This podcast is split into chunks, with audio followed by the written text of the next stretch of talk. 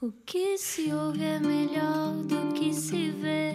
Desliga a TV, era o que faltava. A vida acontece quando anoitecer, era o que faltava. Juntos eu e você. Viagem, bem-vindo ou bem-vinda à Rádio Comercial. Olá. Olá! Bom regresso a casa. Estou muito contente. Hoje está cá uma das pessoas que eu mais gosto no mundo. Vou dizer quem é. Eles são tão fofinhos! Dá. BFFs! Quem será? Explica-nos como se eu tivesse acordado de um coma. 35 anos, signo Carneiro. A apresentadora e atriz mais generosa da televisão portuguesa tem cinco irmãos, vive em Lisboa, até se estrear na ficção morou nos Estados Unidos e avisamos, sabe manejar espadas. Escolher o bem parece não lhe custar. Vamos tentar descobrir como é que o faz. Maria Botelho Muniz percorre o país todos os fins de semana no Canal 3 com o João Baião. Tem uma adição a bricolage e é a melhor amiga que algum dia poderia ter. Bem-vinda. Olá. Bem-vinda, seu grande talento. Bem-vinda. Que bom! Bem-vinda à Que Rádio queridos. Comercial. Muito obrigada. Olá. Muito obrigada. gira, a Maria estava a contar que é super fã do programa. Obrigada Muito. por isso, muito obrigada por isso. e ainda por cima, sendo amiga do Rui, pá, deve ser super difícil seres entrevistada pelo teu amigo. Isto vai ser difícil, portanto, conto contigo, Ana. Conto contigo.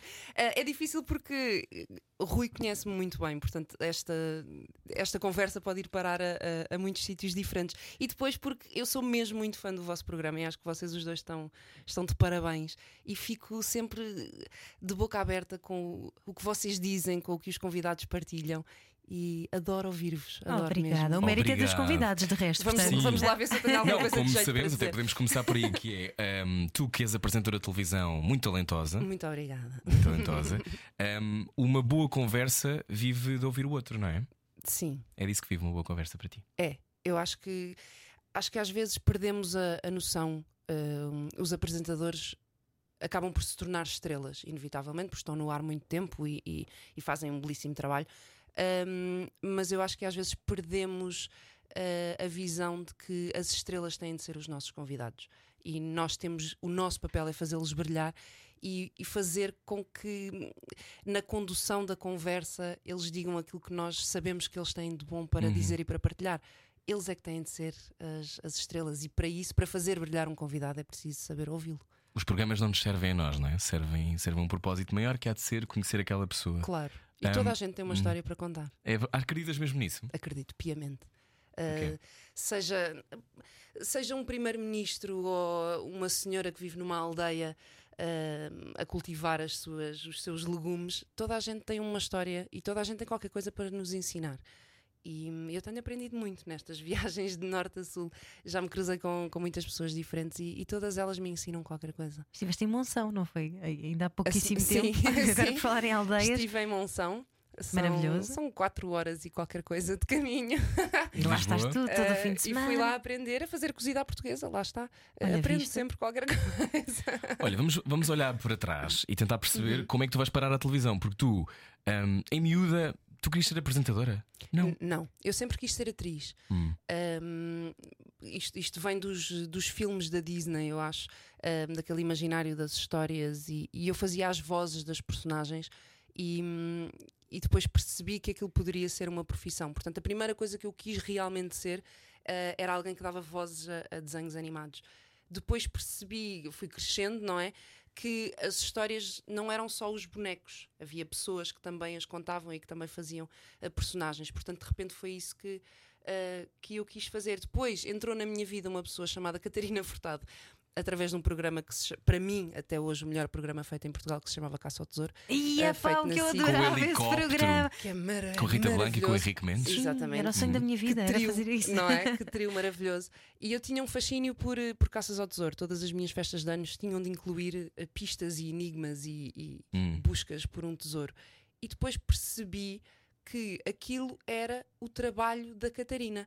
Andar à procura de um tesouro podia ser um emprego, mas não se passava só no jardim de casa da minha avó, passava-se por Portugal inteiro. E de repente isso abriu-me aqui uma, o olhar para, para outras coisas que se podiam fazer em televisão. Mas eu sempre quis ser atriz e a minha formação é toda como atriz. E és aventureira por natureza. Sou. Se me, se me desafiares agora a fazer bungee jumping de uma ponte, eu vou contigo. Choca! Tranquila. Olha, essa televisão dos anos 90 é uma televisão dramaticamente diferente daquela que fazemos hoje. Não é muito possível agora teres um helicóptero para ires ali a Monção fazer um direto. Não, os budgets já não, são, já não são a mesma coisa. Nos anos 90 havia muito mais dinheiro, eu acho, para, para investir. Um, e havia mais Havia espaço. risco, não é? Sim, e, e sim, arriscava-se mais, eu acho. Hoje em dia há muito mais coisas em jogo. Um, nessa altura a televisão já era um negócio, como é óbvio, mas eu acho que hoje em dia é tudo muito mais. eh, Há há- há- sim, há mais medo de, de arriscar porque envolve dinheiro, envolve marcas, envolve in- investimento externo. Eh, portanto, é preciso ter muito cuidado com o que se coloca no ar, ter quase a certeza que vai funcionar. E não a é? relação com o espectador é muito mais volátil, não é? Do que era Uhum. nessa altura. Nessa altura tu tiveste o domínio da SIC durante muitos, muitos, muitos anos, né? nos anos 90. Sim. Estavas tudo, estava aliás tudo por fazer, as televisões privadas Não, e tu tinhas começaram. que te levantar do sofá para mudar de canal. Portanto, exemplo. isso impedia. Portanto, de facto, há isso, ou seja, havia pessoas que morriam de facto. Aliás, algum do teu auditório já morreu também, não é? Que foi os teus programas. Que eu, que eu gosto que alguém fale para, esses, para essas pessoas que estão entre cá e lá. Gosto disso. Mas há uma coisa, há uma coisa incrível que é eh, a volatilidade também faz-te ter que ser muito mais relevante e atenta, não é? Sim, e, De- Hum. e- rápido de, de resposta. E tu hoje em dia tens acesso hum, a se as pessoas estão a gostar ou não daquilo que está a acontecer na televisão automaticamente. Uhum. Tens as redes sociais, a internet, tens. O programa estreia, tu ao fim de 5 minutos já sabes se as pessoas estão a gostar ou não, e no dia seguinte já sabes uh, se, se de facto correu bem ou não através das audiências. E não é cansativo esse concurso de popularidade que é a televisão? E a rádio também, inevitavelmente. É, é um bocadinho cansativo, mas eu, eu acho que ainda não estou na posição em que isso me afete os meus dias. Eu- eu, eu prefiro, prefiro viver aqui na minha bolha, vou fazendo o meu, corre bem, fico muito contente, corre menos bem, no dia seguinte podemos melhorar e, e tentar fazer melhor. Mas eu não tenho em cima de mim a pressão das audiências. Acho que isso está muito mais em cima das pessoas que são de facto a primeira linha hum, da televisão.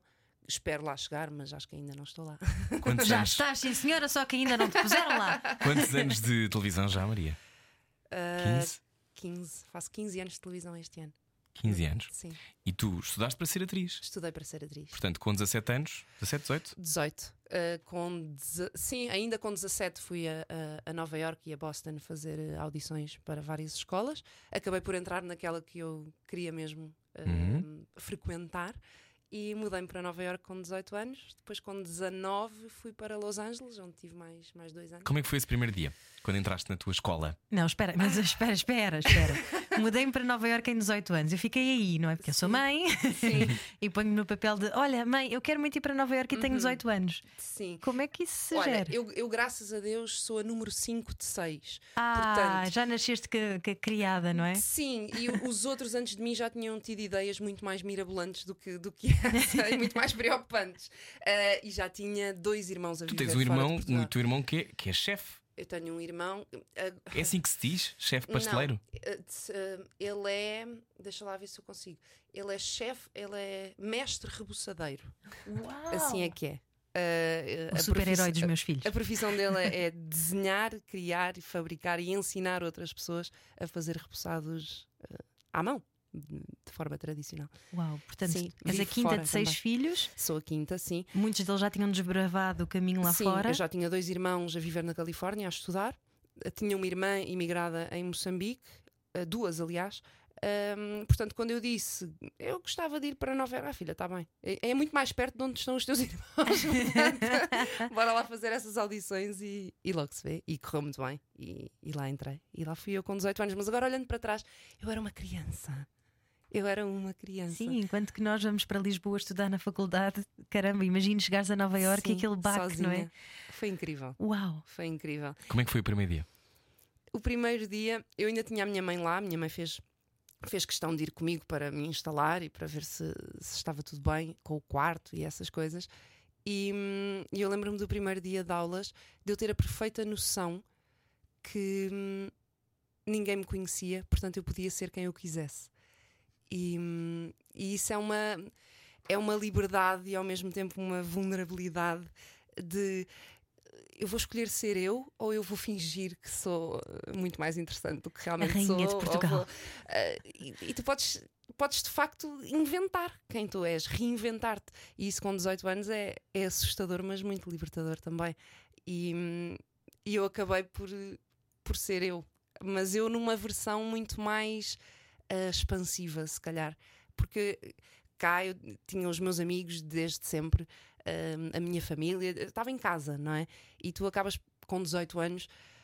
Estás condicionado, eh, tens um bocadinho a mesma opinião do que a tua amiga, mesmo que não concordes completamente, mas dizes que sim, vestes o mesmo do que os outros para não destoar, porque com essa idade ser diferente, ou pelo menos na altura, eh, não era muito fixe, eh, podias ser olhado de lado e tal. E não fazer E- parte, não é? Sim, não fazer parte e, Uhum. e se isolar-te de alguma forma. Mas lá era. Eu já era exótica, só por ser portuguesa já era uma, uma ave rara. Eu era uma de três eh, estudantes europeias, tudo o resto eram americanos ou, ou canadianos. Portanto, já era assim uma coisa meio estranha ahm, e que causava alguma curiosidade. E nessa altura não era tão frequente, não é? Hoje em dia já há mais gente a Não, ir. Sim, Há nessa 17 altura- anos, Eu pouquíssimos lembro-me quando disse, como disse às minhas amigas, entrei no conservatório e vou para Nova Iorque, elas acharem a coisa mais louca de sempre. Pronto, ela enlouqueceu. Ela enlouqueceu completamente. e fui e, e fui muito feliz. Fui mesmo muito feliz. E acho que foi, acho que foi lá que eu descobri quem é que eu sou e quem é que eu quero ser. Foi, foi Mas tu ali. já vinhas de uma zona, tu já tinhas andado numa escola americana, Uhum. não é? Portanto, tu sempre lidaste com todas as, todos os tipos de pessoas, toda, todos os Sim. Uhum. backgrounds. Eh, a escola onde tu andaste, eh, eu no outro dia contar-me que como é que era que tinhas um dia da, da comida de cada país, não era? Ah, sim.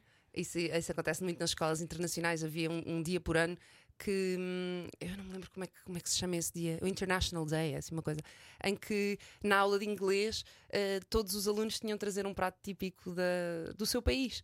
E como eram Hum, todos os pontos do mundo, Sim, portanto, eu experimentei sushi pela primeira vez eh, no Na décimo aula. ano na aula, porque eu tinha hum, dois alunos japoneses que eram da minha turma, eh, especialidades indianas, moçambicanas, canadianas.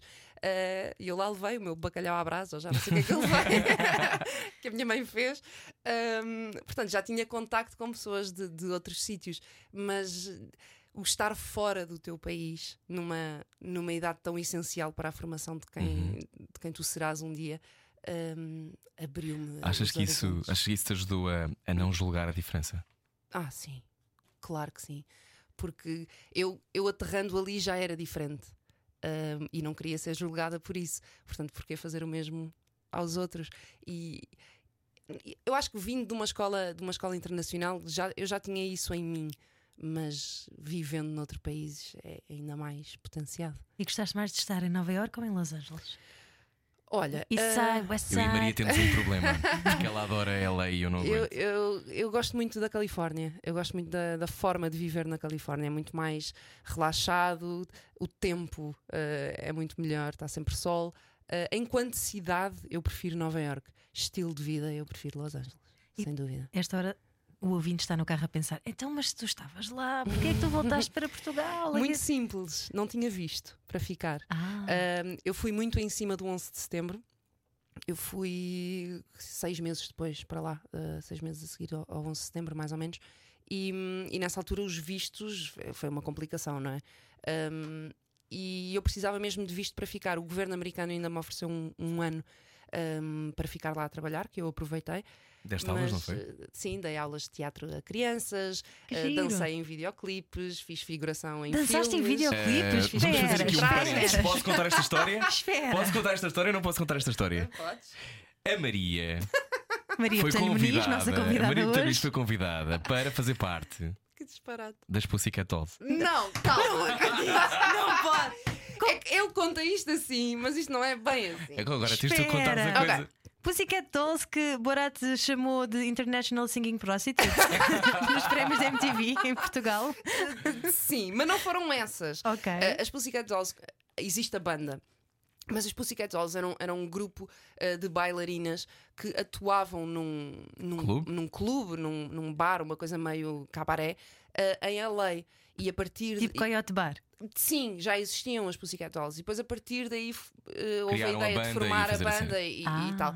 E eu, eu estava de saída de, de Los Angeles, tinha de abandonar a casa onde estava, e uma senhoria ligou-nos e disse: Vão aí umas miúdas uh, ver a casa, por favor, que esteja aí alguém para abrir a porta, porque elas podem ser as próximas inquilinas. E, ok, fiquei eu em casa.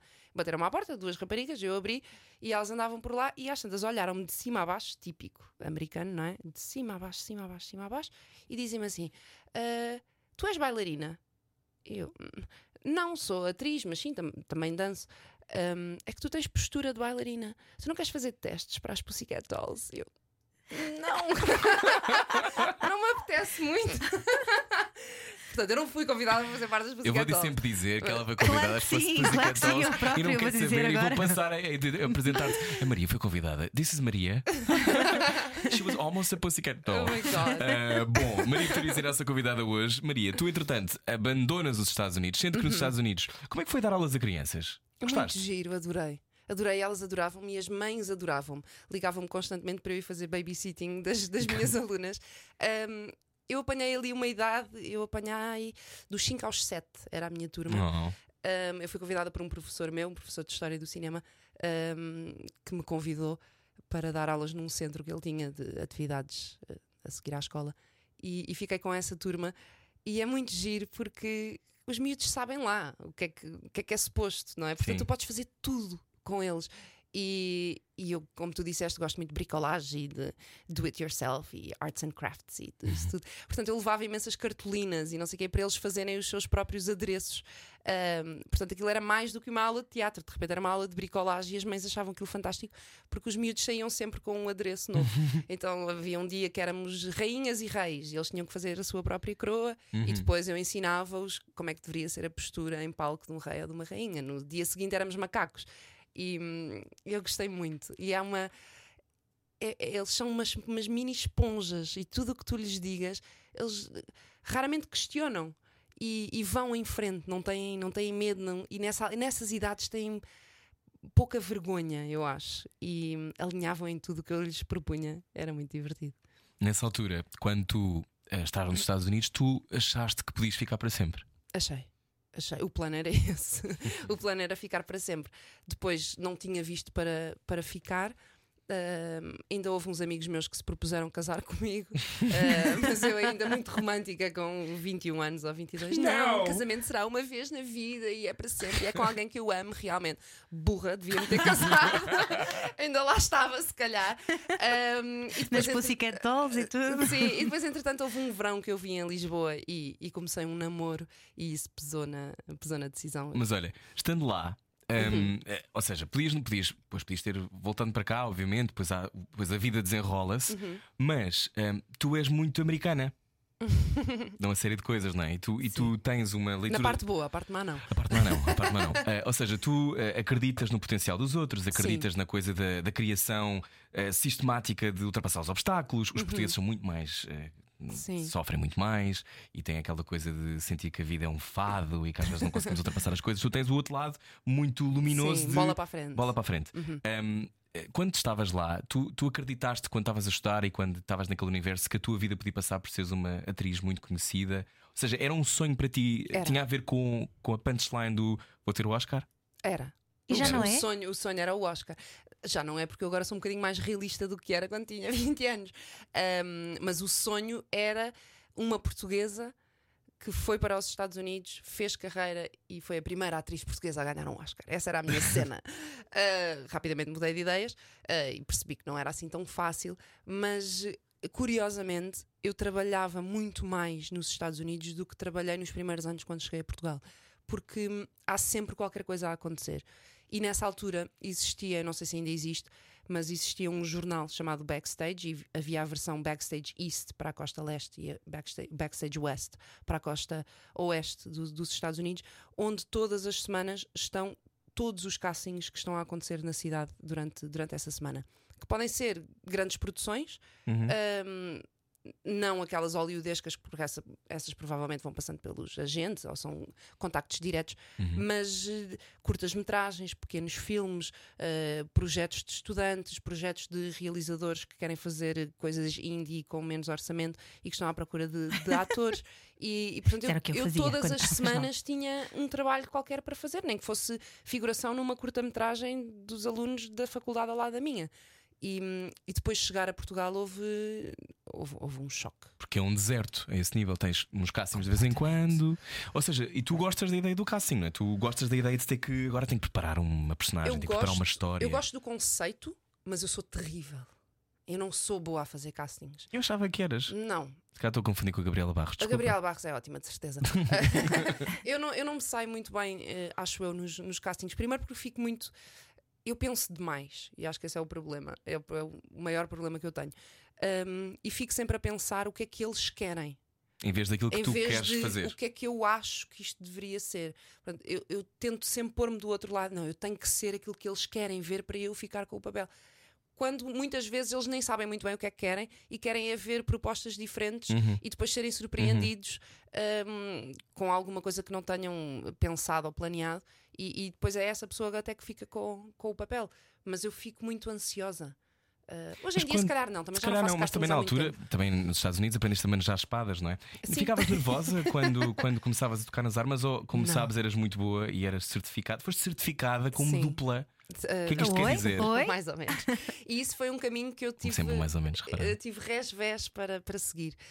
Um, eu no conservatório onde, onde andei tinha um- uma aula chamada Stage Combat, portanto, combate uh, para palco, um, onde começávamos com uma simples estalada e aquilo ia evoluindo, consoante as tuas capacidades, Tão libertador que isso deve ser. para armas. É muito giro, aprendes a cair, aprendes, aprendes o básico, desmaiar, como é que se desmaia, como é que se dá um estalo, como é que se recebe um estalo.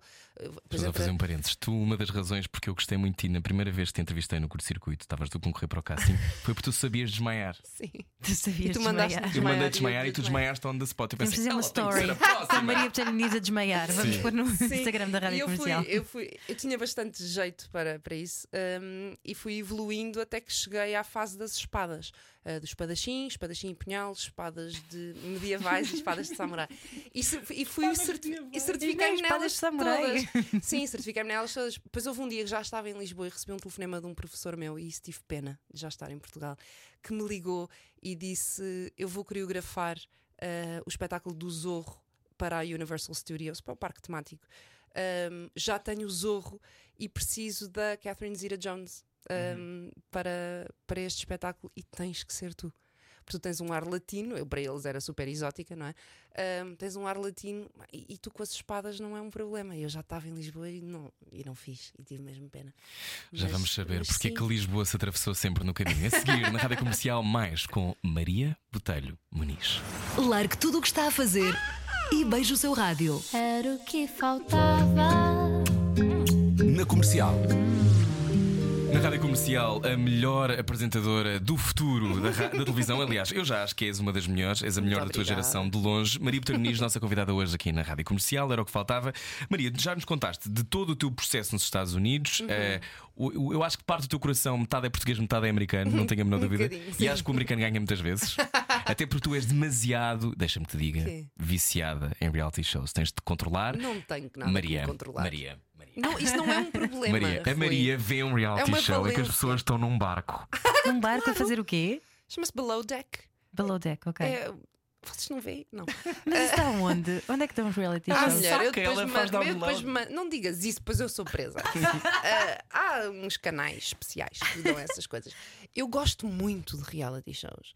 E eu e não acho tens vergonha de o admitir. a menor, a menor, ah, porque acho que nós temos que admitir aquilo que somos. E eu sou uma viciada em reality shows e em experiências sociais ah, com câmaras em cima das pessoas. Quantos Survivors é que já viste, Maria? Vou na 39 temporada, estou à espera da 40 Qual? Do australiano ou do americano? do americano, do austro, australiano só teve três ou quatro que já as vi todas, o neozelandês tem duas que também já as vi. Mas, mas espera, vá. Nós trabalhamos no meio, não é? Uhum. Boa parte daquelas coisas não são ficcionadas. Ana não interessa nada. Ai, não? Não. Ah, ok, pela criatividade da coisa. Sim. Se te entretém, é bom. Ah, ok. Não interessa como é que lá chegámos. E tu, tu vês até aquele péssimo que é o Bachelor. Claro, aguento. Bachelor, Bachelorette, Bachelor in Paradise, que já é o spin-off. Bachelor in Uh, Paradise. vejo as Housewives, claro, Orange County e Beverly Hills. Vejo um spin-off das Housewives que se chama Vanderpump Rules.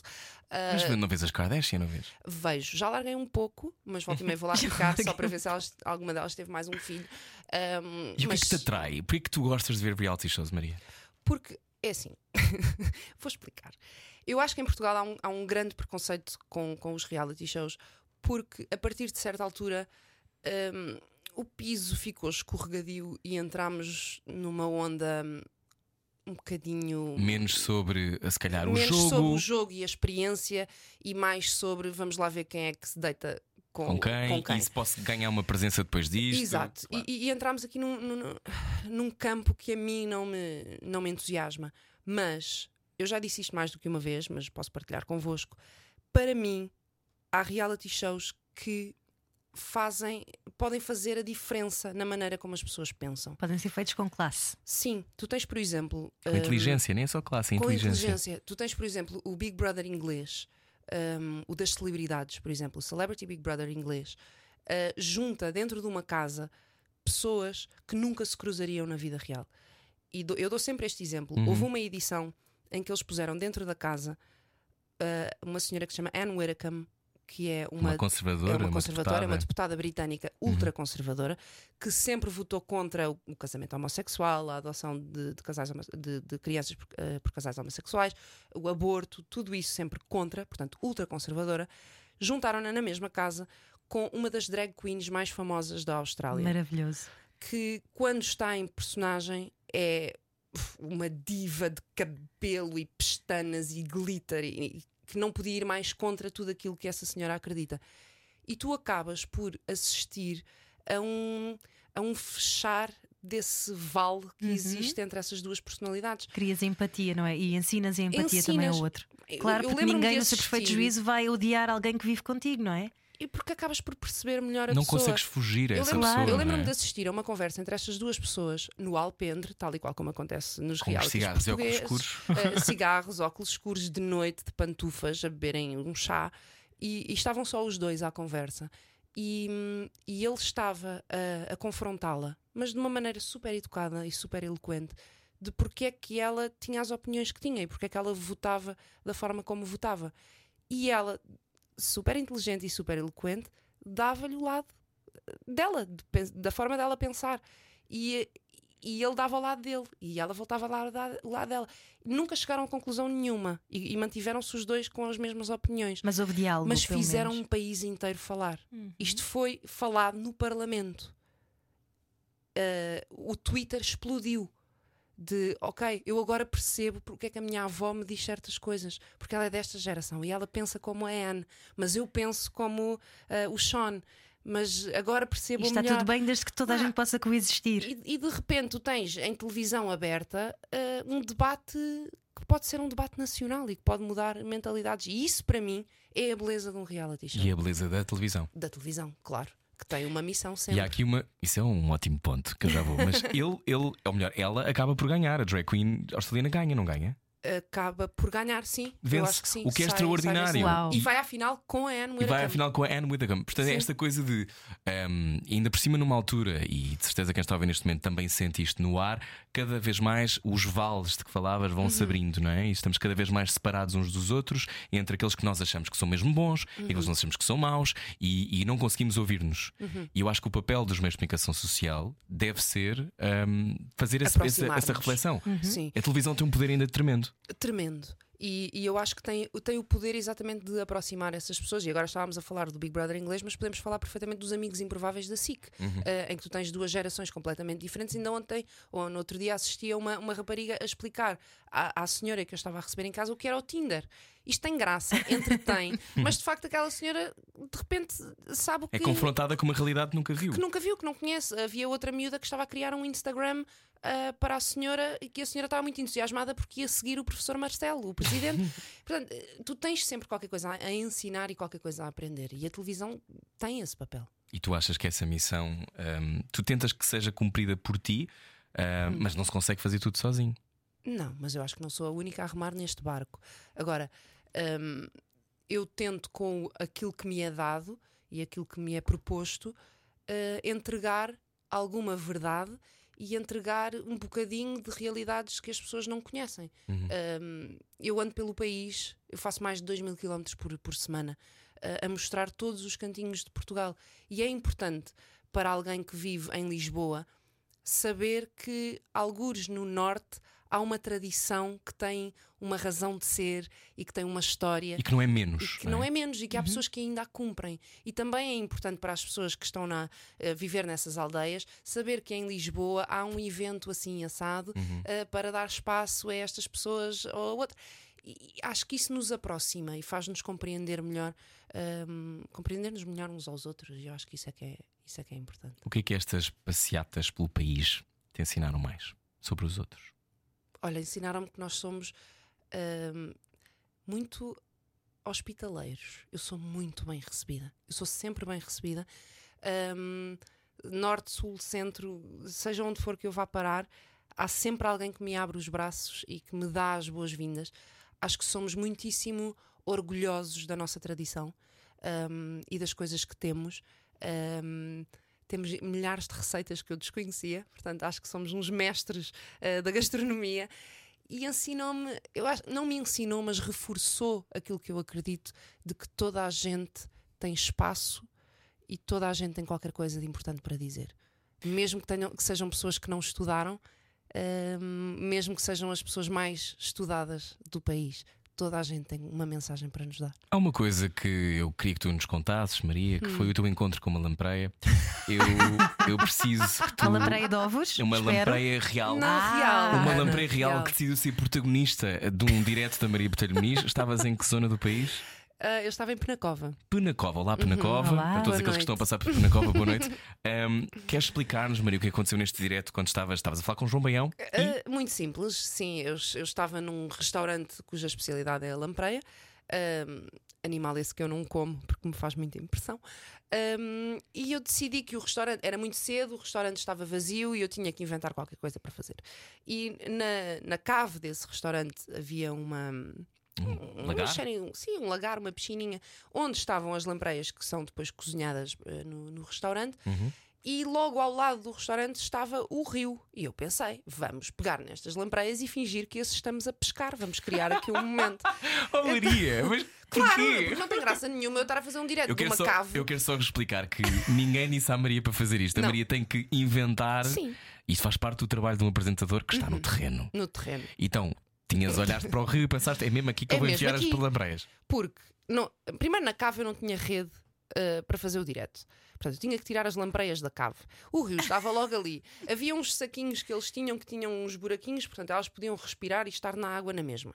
Perguntei ao Ah, senhor mas elas de facto ainda estavam vivas. Vivas, vivas, dentro do Ah. tanque. Eu pensei, vamos fingir que estamos a, a- a pescá-las, até porque ó, ó, na beira do rio estava um pescador com quem eu poderia falar e, e criar ali um momento. Pegámos nas lampreias, levámos as lampreias para o rio, entrou em direto e o senhor tem uma lampreia na mão para nos mostrar o que é uma lampreia.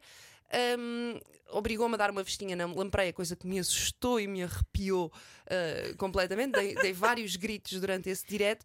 E às tantas eu faço uma festa na lampreia e a lampreia dá um, um coice, sei lá, sacode-se, salta da mão do senhor, aterra no chão e sai disparada assim em S, junto ao rio zan, zan, zan, zan, zan, zan, zan, e eu saio-me qualquer Em coisa como fugiu-nos o almoço, já não sei o que é que eu disse. Ouço o baião a rir à gargalhada no meu ouvido. A regia inteira a, a gozar o prato e o senhor que estava comigo desatou a correr atrás da lampreia. Eu até que encher chouriços, não é? Porque estamos aqui, olha, fugiu-nos o almoço, oh meu Deus. ela- E a saber que aquela lampreia lhe tinha custado dinheiro, porque era a lampreia que estava no tanque pronta para ser ah, vendida no, no restaurante. E a lampreia estava running for his life. Completamente! Mas aquilo parecia um sketch. Não, z, z, z, z, foi esse o som que a Maria Botelho Muniz usou. Aos S's e o senhor lá ao fundo, lá agarra a lampreia. Eu olho para trás e ele estica o braço tipo Rocky com a lampreia na mão e eu saio-me qualquer coisa como abemos almoço, ou já não sei o que é que eu disse, tudo a rir e, e pronto. Mas eh, também não é assim tão engraçado. Não, eu acho muito engraçado. Porque eu Ah, acho que é. isto. Eu para acho quem que isto estava a ver foi hilariante. Não, eu acho que isto é uma- abre aqui eh, espaço para fazer a pergunta que é: não há nada melhor que um direto. Mas não há? Não, não, achas? Não, não. E hum, eu prefiro mil vezes fazer diretos do que fazer programas gravados. Mil vezes. Porque é um trapézio sem rede, não é? Completamente. E porque. E que o melhor, eu acho que o melhor de nós, é, protagonistas desse momento, vem Sim, ao de cima. Tens de estar muito focado, muito talento, presente. eu acho que o talento muito aparece. Uhum. Tipo, há ali de qualquer coisa muito que aparece. e, Sim. e é, é aí que se testa a tua capacidade ah, de improviso, a tua capacidade de- Reação. De, reação, de dar a volta ao que está a acontecer, de agarrar o que está a acontecer e criar um momento que não era o esperado. Ah, e no gravado corre mal, parou, repete, Uhum. gaguejei nesta palavra, podemos fazer de novo. E, e o direto dá muito És como uma gozo. malabarista, não é? Sempre com as Sim. bolas na mão, não podes deixar cair Eu a bola. adoro. E acho que é nesse, nesse mini stress, nessa mini ansiedade que tu tens num direto, é aí que tu encontras o teu, o teu verdadeiro potencial. E tu sentes que há estereótipos ainda na televisão portuguesa em relação às mulheres? Ai, Ana Martins, agora, agora travaste a fundo. Hum, acho que estamos no bom caminho para mudar isso. Acho que vai, vai demorar algum tempo. Acho que depende das novas gerações. hum, e depende também do público. Não é só quem manda que tem que tomar essas decisões. Acho que se o- Prefiram mulheres inteligentes. Acho que se o público começar a reagir hum, a, a pessoas com quem tenham mais empatia por alguma razão, as decisões acabam por ganhar esse, esse caminho também. Hum, mas acho que acho que falta. Sim, mas a Falta um televisão, caminho ainda. a televisão ainda, ainda prefere uma mulher muito bonita, Uhum. magra, não é? E muitas vezes um homem indiferente. O homem pode ser uma bola que não, não há problema nenhum, seja engraçado, não há Uhum. problema nenhum. Esta, esta duplicidade de critério existe há anos, é uma Sim. coisa de com décadas. E não queremos dizer que as mulheres bonitas e magras não, Não. sejam Não, não, inteligentes, não, não, é nada todo. De disso. todo, de todo, mas normalmente não são. Estou a brincar.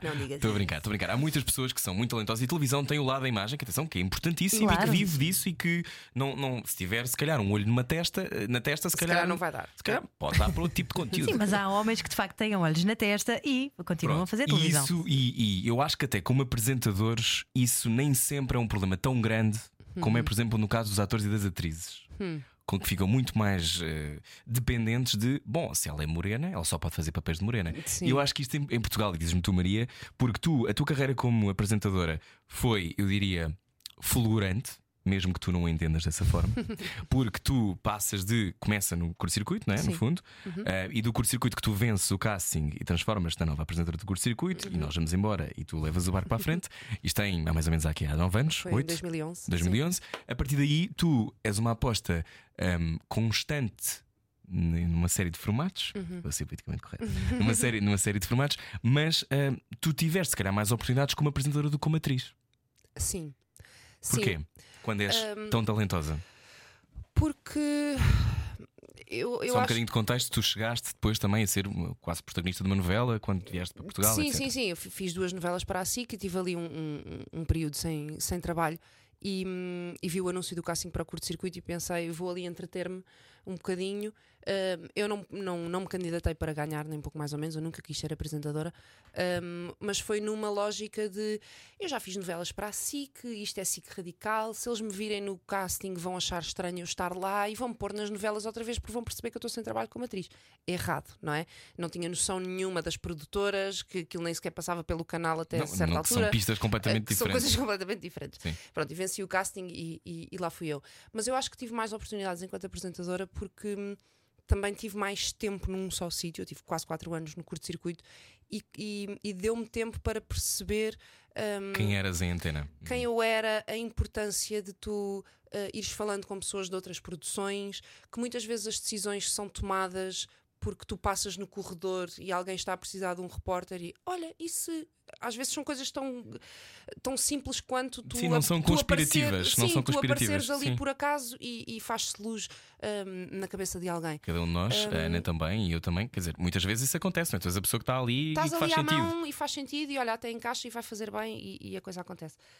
Hum, Sim, Chamamos isso o puzzle encaixar. puzzle Sim. encaixa. A Ana está a Ana está a ouvir o Cosmos, não está, não está, com, Ok. atenção, está com a antena ligada. Um, e portanto acho que tive, tive mais tempo para, Ou seja, para existir também num backstage e conhecer outras E há uma pessoas coisa e- que e, é- traçar um caminho. muitas vezes só temos capacidade de nos podemos transformar na melhor versão de nós mesmos e de atingir o nosso potencial se tivermos tempo para isso. Podemos respirar Sim, e, sim. e muitas vezes o problema em Portugal, e quem está a ouvir no carro sabe isto, é, eh, é difícil ter carreiras, porque é difícil. A rádio potencia isso, por exemplo, até mais do que a televisão. A televisão eu, eu acho que é mais difícil manter-se em antena em televisão do que em rádio, quando as coisas vão correndo bem, porque eh, existem muito poucos lugares. A televisão é voraz, a televisão privada, Sim. então é E- voraz. E, tens de ser inteligente para agarrar esses lugares. Porque, por exemplo, hum, eu quando soube eh, que, que só tinha mais oito meses ou qualquer coisa do género no curto-circuito, eu entrei em pânico. O que é que eu vou fazer a seguir? Porque ninguém me vai pôr a apresentar um programa a seguir eu fazer o curto-circuito. Isso não acontece. Uhum. Não me aconteceu, por exemplo. Uh, não acontece a ninguém, deve ter acontecido ao João Manzarra, deve ter Apenas, sido o foi único. único. Uh, porque era preciso ali al- um Porque rapaz. era miúdo e porque tinha talento e e porque porque tinha muito sentido. talento e, e fazia sentido na altura. Mas uh, depois dele não aconteceu a mais ninguém. Portanto, tu tens que ser inteligente e chegar, uh, entrar às vezes por caminhos que não são os óbvios. E eu, quando soube que estava quase de saída, o meu sonho sempre foi fazer daytime. uh, quando me apaixonei pela apresentação. Um, porque para mim é o, é o- é o ponto mais alto e é o mais difícil de, de se fazer. Um, portanto, o que é que eu achei? Eu, eu não, ninguém me vai pôr a apresentar daytime, era o que faltava, não é? Uh, Era o que faltava. era o que falta. Um, portanto, eu vou pedir um estágio. Vou pedir um estágio à produção, que calha ser da tua mãe. Um, portanto, à Fremantle Media, na altura que produzia o programa da Júlia, o Queridas Manhãs, eu vou pedir um estágio e vou tirar cafés. E vou aprender como é que isto se faz do outro lado. Porque eu, ninguém me vai pôr à frente das câmaras agora a fazer o que é que seja. Portanto, eu vou entrar pela porta dos fundos e vou traçar o caminho por dentro. Portanto, eu acho que também tens de ser criativo um, e inteligente E humilde Para- também, é preciso ter humildade para fazeres isso. Sim, acharam muito estranho. A primeira reunião que eu tive, acharam muito estranho eu querer fazer isto. Ah, Mas porquê? Mas tu és apresentadora, o que é que vens para aqui fazer? Venho fazer o que vocês quiserem. Mas eu, eu quero aprender. Porque se um dia eu tiver a honra e o privilégio de estar a conduzir um programa como este, eu quero saber o que é que as 66 pessoas que eu tenho atrás de mim fazem e o que é que é. O que é que eu lhes posso pedir e o que é que eu lhes estou a exigir? Se eu pedir a alguém dos adereços um barco de hoje para amanhã, eu tenho que saber que isso é uma estupidez e que, e que provavelmente estou a estragar o dia de trabalho dessa pessoa. Mas eu, se calhar, vou mesmo precisar de um barco. Portanto, mas eu tenho que ter a noção de que estou a pedir uma coisa que, que vai fazer aquela pessoa odiar-me durante os próximos três dias. Um barco e uma lampreia. E uma lampreia. Eu, eu tenho de saber o que é que as pessoas fazem para depois saber o que lhes pedir, como lhes pedir e, e saber o peso daquilo que lhes vou estar a pedir. Um, e acho que isso às vezes falta a algumas pessoas. Há Mas pessoas isso é uma capacidade de ver a linha de fundo extraordinária. E tu és uma estratega por natureza. tal- que- por- a estratega faz-me Mas a logo estratega- pensar que eu sou tipo, que estou a manipular alguma coisa. Não, a estratégia é tu fazeres o caminho, tu planeares o teu caminho. Sim, tu- eu, sei onde é que eu quero Essa chegar. decisão de tu ires fazer um estágio para, um, para, para uma produção de daytime e teres ficado anos Uhum. a produzir conteúdos de daytime é uma coisa que vem de alguém que tem capacidade de foco e que percebe, ah, ok, eu, se eu quero estar ali, se calhar tenho mesmo que ir Eu fazer tenho que isto. saber como é que isto se faz. Para quem está a ouvir no carro pensa, ah, mas como é que eu resolvo a minha vida às vezes? Às vezes é isto. Às é- vezes tens que dar três passos atrás. Eu, já, eu apresentava um programa diário, hum, era cara de todos os festivais de verão ah, do canal, já trabalhava muito à frente das câmaras, já era reconhecida, já isto e aquilo, mas se eu quero chegar a um estatuto da Júlia Pinheiro, da Cristina Ferreira, ah, se eu quero chegar ali, eu não, eu não, ninguém vai pegar em mim agora para me pôr nesse lugar. Eu tenho de fazer o meu caminho. E, e- e se eu puder aprender pelo caminho, para quando lá chegar ser melhor, Uhum. por que não? O que é que, o que é que... Eu aprendi muito a produzir conteúdos e acho que hoje em dia falo com as pessoas ah, de uma forma diferente e hum, porque passei exatamente por esse, por esse sítio. A seguir vamos aprender contigo o que é que tu aprendeste. Venha daí hoje, Maria Petroniz é a nossa convidada. Que conversa boa. Largue tudo o que está a fazer e beije o seu rádio. Era o que faltava. Na comercial. Viagem. Está a ouvir o Era o que Faltava? Eu sou o Rui Maria Perro. Eu sou a Ana Martins. Hoje está cá uma das Eu pessoas que eu mais adoro, é Maria Perniz. Maria Perniz que eh, estranhamente nunca fez rádio, já fez Não. tantas coisas, eh, mas leva no corpo, nos genes. eh, queres contar tu? Conta tu. tu é, o teu avô ajudou a fundar, ou fundou o Sim, Rádio o Clube meu Português. bisavô e o meu avô fundaram o Rádio Clube Português. Uau. Uh, do qual o meu pai foi diretor-geral durante, durante alguns anos. E, e um dos meus tios, irmão- o irmão mais novo do meu pai, foi eh, locutor, é assim que se diz? Uh, de rádio durante alguns anos, morreu muito cedo, um, mas era locutor também no Rádio Clube Português. E é um bichinho que eu não tenho, acho que para grande desgosto da minha família. Mas tens uma voz muito bonita, podias perfeitamente fazer. Muito obrigada. Nada, Ela, ela a fazer voz de cama. Não, não, não se- para mim é estranho. Para mim é estranho comunicar dentro deste aquáriozinho. É porque não estás a E- usar o corpo, os braços e a cara. Porque e... não vejo outras pessoas que não vocês os dois. É Desculpa, estranho. Maria. Não, é estranho não estar. É que nós temos uma imaginação muito fértil. Estamos a ver aquela, ah, estamos a, ver aquela pessoa dentro do carro agora a comer aquele hambúrguer. Sabes? parado a ouvir Mas eu acho que vocês têm uma capacidade descritiva que eu não tenho. Porque a televisão tem isso, a televisão é visual, não é? E eu posso dizer, está ali ao fundo a lampreia e as pessoas estão a vê-la lá ao fundo. Aqui eu teria que dizer que estamos à beira-rio, sinto o cheiro. Treina-se, é, muito como se estivesse a escrever os maias. Olha, tu Pois, já nos falaste de, da evolução na apresentação, de como foste trabalhar para um, para um, para o backstage de um programa Daytime. Um programa Daytime é uma máquina muito particular. É. Explica-nos porquê.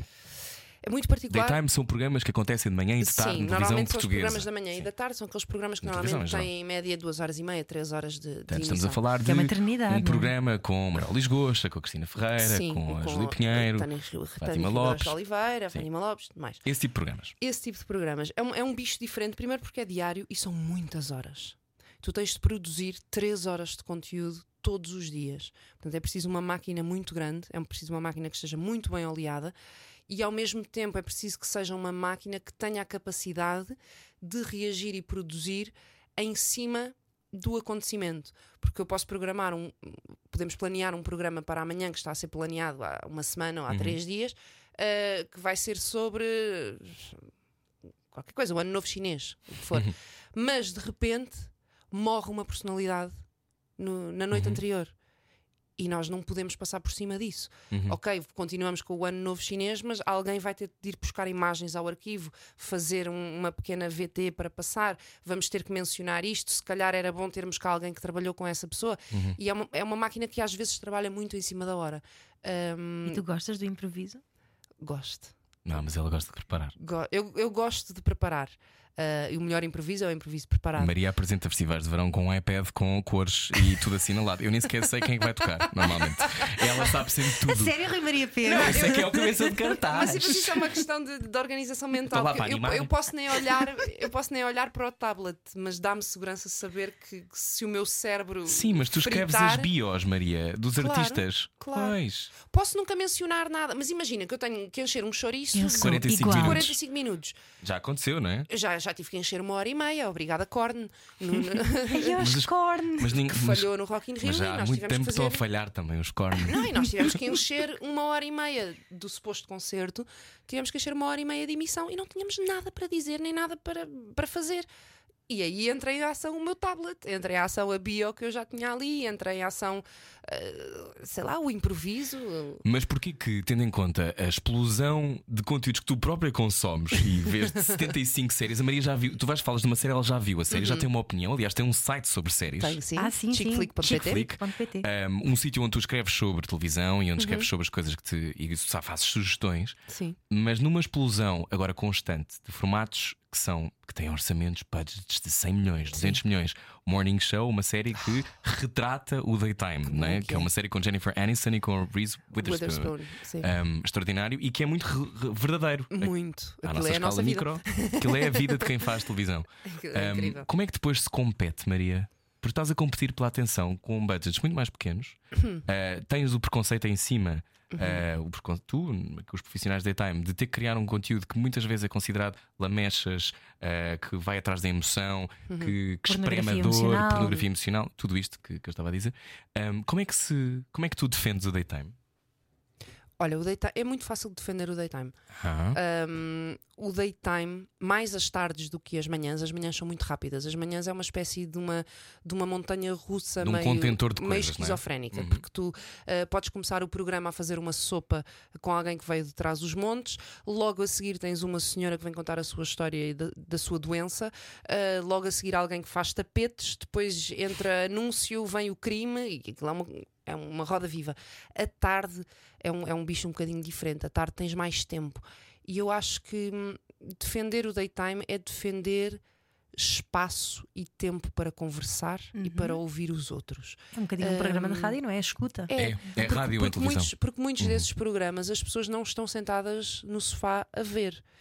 Um, estão a arrumar a casa, estão a passar a ferro, estão a preparar o jantar, uh, estão a preparar os miúdos para ir para a escola e aquilo é um bocadinho barulho de fundo. Um, e tu tens que cativar com esse barulho de fundo. Sim, com budgets muito mais pequenos do que lá fora, mas aí entra em ação a criatividade e isso dá muito gozo. E isso o curto-circuito e a SIC Radical foram uma grande escola, Uhum. porque nós tínhamos um budget muito pequenino, equipas muito reduzidas. E, e, e tens na mesma que criar um programa diário de duas horas. E aí tem que entrar em ação a criatividade. E eu acho que é, é, é nesses momentos que pode florescer. Tu continuas a acreditar, continuas a acreditar que a televisão linear, ou seja, a televisão que é produzida em sinal aberto e que as pessoas veem em casa, Uhum. e que não têm que estar a baixar a Netflix para poder ver, Sim. continuará a ter lugar no futuro? Eu acho que vai continuar a ter lugar. Eu acho que vamos ter é que nos saber adaptar a um novo público que aí vem. Um, porque tu vês, tu, há, há vários fóruns de, de debate de televisão e, e- tudo mais, e se tu fores uh, ler as pessoas que, que escrevem, uh, muitas vezes são pessoas de uma camada jovem que tu achas que nem sequer estão a ver televisão, Uhum. mas estão, ainda têm o hábito de enquanto fazem os trabalhos de casa ou enquanto ainda É ter uma relação para emocional, faculdade. é? É, é quase, é inato. Pegam no comando, ligam, aquilo é até pode estar a fazer só barulho de fundo, mas, mas está ligada. Eu acho que é preciso adaptar-nos a, a essa geração que, que aí vem. E hum, será que o karma existe, Maria? Ai, Deus queira que sim. será que ela está a falar da televisão? Bom, a seguir continuamos a conversar com Maria Peter Muniz. Venha daí. Não ouvir a comercial dá mau karma. Era o que faltava. Com Rui Maria Peco e Ana Martins. Todos os dias, das 8 às 10 da noite, na comercial. Bem-vindo à Rádio Comercial, bem-vinda. Olá, hoje a nossa convidada é Maria Botelho Muniz, tem uma mãe linda de morrer. Tia Pureza, Pois tenho. Que é que linda, estás linda a de falar morrer. da minha mãe? Não estou a falar por nenhuma razão em particular, não tenho aqui nada da tua mãe, calma. Vai sair, a- eu já estou habituada ao daytime. Abre-se a porta e entra a minha mãe. agora? não, não é, não é agora. Mas, minha linda, tenho aqui uma mensagem de alguém. Uma coisa que a Maria me tem ensinado. Epá, difícil porque a Maria já me ensinou tanta coisa e é muito complicado escolher só uma. Minha Madalena. Mas eu acho que a principal e aquela que me ocorre logo é. Hum, ensinou-me a acreditar. A acreditar eh, que vai ficar tudo bem. No matter what. Oh, Madalena minha Bell. Madalena. Uma das minhas melhores amigas foi minha produtora no curto-circuito. Hoje em dia trabalha na SIC ainda, mas já não como produtora. E, e é assim um anjinho da guarda que me foi enviado. Oh Maria, hum, a Madalena está a falar sobre acreditar. Uhum. Hum, tu voltaste para Portugal e, e, e foste fazendo a tua carreira, foste fazendo a tua, a tua vida. Uhum. Achas que há pessoas que aparecem na vida porque tem que ser? Acho, acho, acho. Eu faço muito esta pergunta, não faço, Ana. Estou sempre a fazer esta pergunta. Mas eu, o Rui de Simões está a ouvir o programa, está a dizer sim, fazes. Mas é porque eu acredito mesmo que Eu não acredito só nisso. contagiamos, como há pessoas que são lições. Sim. Eu acho que hum, é engraçado como tu atrais a tua tribo Hum, e por alguma razão as pessoas que, que te ficam próximas hum, são pessoas que têm a mesma energia e a mesma forma de, de ver o mundo. E acho que, acho que o universo nos atira essas pessoas para não nos sentirmos tão sozinhos e para, para nos ajudarem neste, neste caminho. Eu tenho a certeza absoluta que há pessoas que nos são enviadas ou por alguém que acha que nós precisamos delas eh, naquele momento, ou, ou é o universo que diz estas pessoas têm de se juntar porque isto vai reforçar quem, quem eles são. Tu É és uma delas. Pois, é o vosso tu és caso. uma delas. Tu foste, Até tu a Route enviado. 66 já- vocês já fizeram juntos. Sim. Contem lá essa experiência. Olha, foi, foi incrível, primeiro porque a- a única pessoa que me consegue aturar é a Maria Botelho Muniz, eu acho. Porque eu sou. e eu? Tu também, mas tu ainda não viajaste comigo. Ah, Quer dizer, Ai, mais ou é menos, outro de bicho. far. É outro bicho. Eu, eu mas sou um fazemos bicho viagens partic- astrais. Verdade, ok, fazemos muitas conta. viagens astrais aqui todas as noites, aqui na Rádio Comercial, com a Maria Peguena Ana Martins. Mas quando nós fizemos a Route 66, eu e a Maria sempre quisemos viajar juntos, ainda não tínhamos viajado. Uhum. E ahm, eu fui ter contigo a Chicago, ou viste tu ter comigo a Chicago? Eh, nós Chicago. encontramos em Encontramos em Chicago. Chicago. Sim. Eu tinha estado a estar em Nova Iorque um bocadinho. E vieste de Nova Iorque para lá e eu vim de Lisboa, encontrámos-nos em Chicago e depois fizemos a nossa, a nossa viagem. É uma viagem que eu recomendo a qualquer pessoa. Foi tão divertido. Foi Quanto muito tempo? divertido. Foi. Duas semanas, quase Duas três. semanas, sim. Alugaram um carro? Alugámos, alugámos Ok. carros. Quem lá- conduzia? lá Dividiam dois. a condução? Era mais a Maria. Era mais eu, porque o Rui tinha um bocadinho de medo. Eu tenho imenso medo de carros automáticos. Ah, sério? Primeiro eu tinha medo na autostrada. Sim. Porque nós depois somos muito atrasados mentais. E o prime- o primeiro carro era fixe. Sim, primeiro era um carro era Jeep, fixe. Era um. Jeep. Depois a partir daí, não, temos na Califórnia, então tipo queremos um Mustang. E eu morria de medo de mexer num Mustang um descapotável barulhão. branco. Que a Maria adorava. A Maria adora carros. Adoro, Adora adoro. carros. Não, mas, mas havia uma coisa que, que baralhava o Rui, quem nunca conduziu nos Estados Unidos, cara não sabe, mas vê-se nas séries. hum, nós, eh, em Portugal, o semáforo está hum, na esquina onde tu paras o carro. Nos Uhum. Estados Unidos está do outro lado da rua, do outro lado do cruzamento, Uhum. para tu conseguires ver eh, ao longe. E o Rui não estava habituado a isso. Ai, e então nervoso. parava junto aos. Aos semáforos, como se faz em Portugal, sendo que lá tu estás no meio, No de um meio do cruzamento. cruzamento.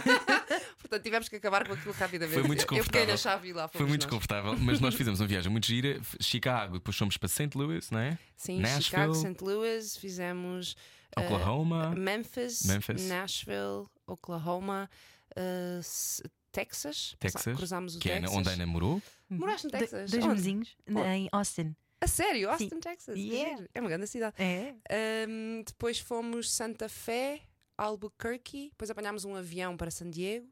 eh, para saltar ali A Maria queria mandar a cabeça de um animal, eh, mas pronto, já estava. Era um osso, era uma ossada. Era uma Era ossada. uma ossada. Uma ossada antiga, eh, já há muito tempo ossada. Ele disse ossada, não foi moçado. Sim, Ok. foi moçada. Moçada é contra convidada, é por ti. E, trouxe dentro de uma Não, mala. e nós quisemos mandar para Lisboa e tivemos que comprar uma mala porque era muito caro mandar para Lisboa.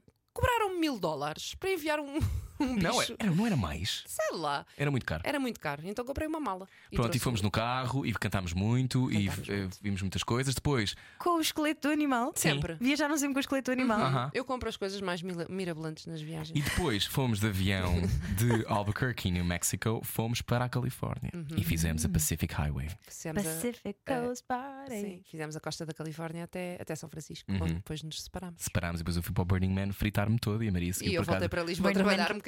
Sim. Burning Man, que é um festival eh, inacreditável. Foi um festival inacreditável eh, que um dia, um dia conto-te no Ai Destino no teu programa de viagens sobre isso. Mas hoje é sobre a Maria. Uhum. Maria que ehm, é uma viajante intrépida, já viajou por muitos, muitos locais, mas eu- acho que tu tiveste que fazer uma coisa que é muito complicada, que é aprender a criar a tua própria vida.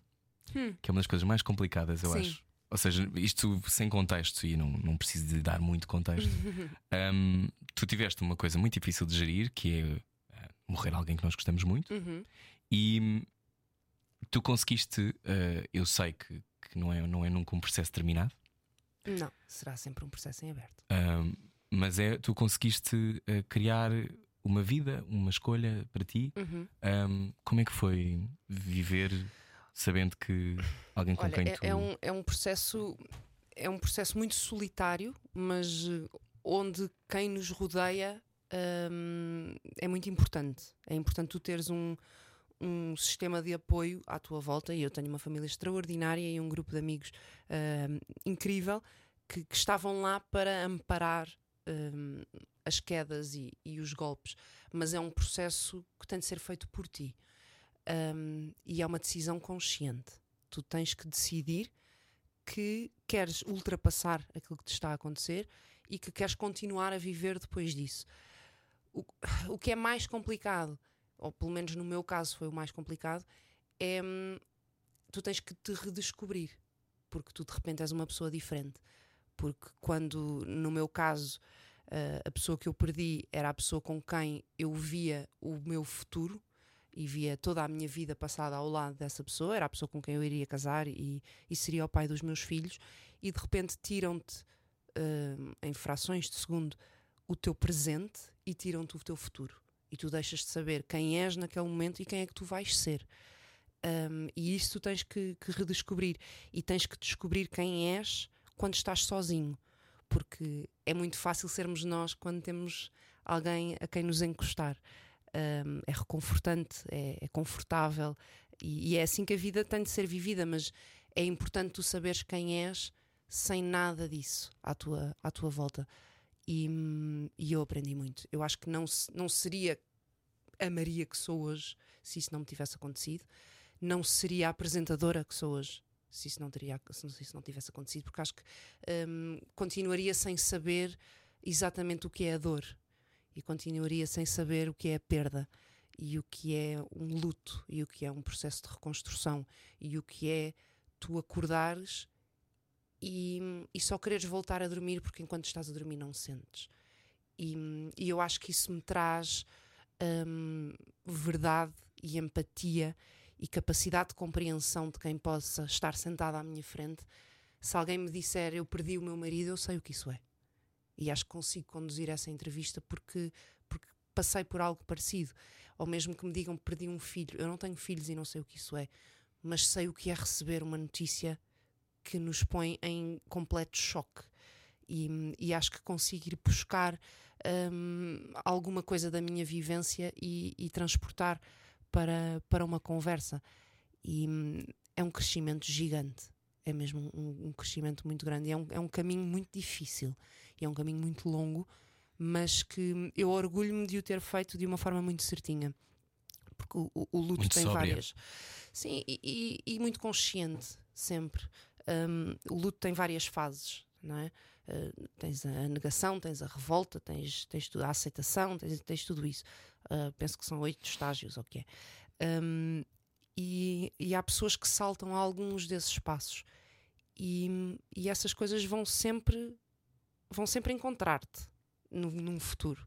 Uh, se, tu não, se tu não passares pela raiva, tu vais vivê-la daí a uns tempos um, num outro contexto e não vais perceber de onde é que ela está a vir quando é uma raiva que vem de trás uh, e que tem que ficar resolvida lá atrás. E eu, eu tentei fazer tentei fazer a coisa o mais certinha possível para que um dia que chegasse ao fim desse processo não ter pontas soltas, não ter eh, exames de específica para ir fazer, sabes? Um, e- acho que, acho que consegui fazê-lo bem. Agora, é. É muito duro. pouco tempo depois É estavas a trabalhar. Um, 15 dias depois estava a trabalhar. um, houve pessoas que não perceberam na altura porque é que quando nos acontece uma coisa tão traumática Uhum. uh, como a ti, o teu namorado morrer, que era mais do que namorado, não era? Uhum. Praticamente marido, há esta lógica de como é que se consegue, e ainda por cima, a, a natureza daquilo que tu fazes, Hum. que é entreter os outros, Sim. que é levar-lhes alegria, vem de um sítio que deve ter secado, não é? Secou durante muito tempo, de certeza. Como é que, como é que se. Porquê que decidiste logo começar a trabalhar e não te. Porque era a Não única. ficaste em casa a pensar sobre o assunto? eu, eu, a certa altura, eu tinha tirado férias, calhou eu estar de férias nessa altura do curto-circuito e tinha qui- 15 dias de férias e gozei os 15 dias de férias.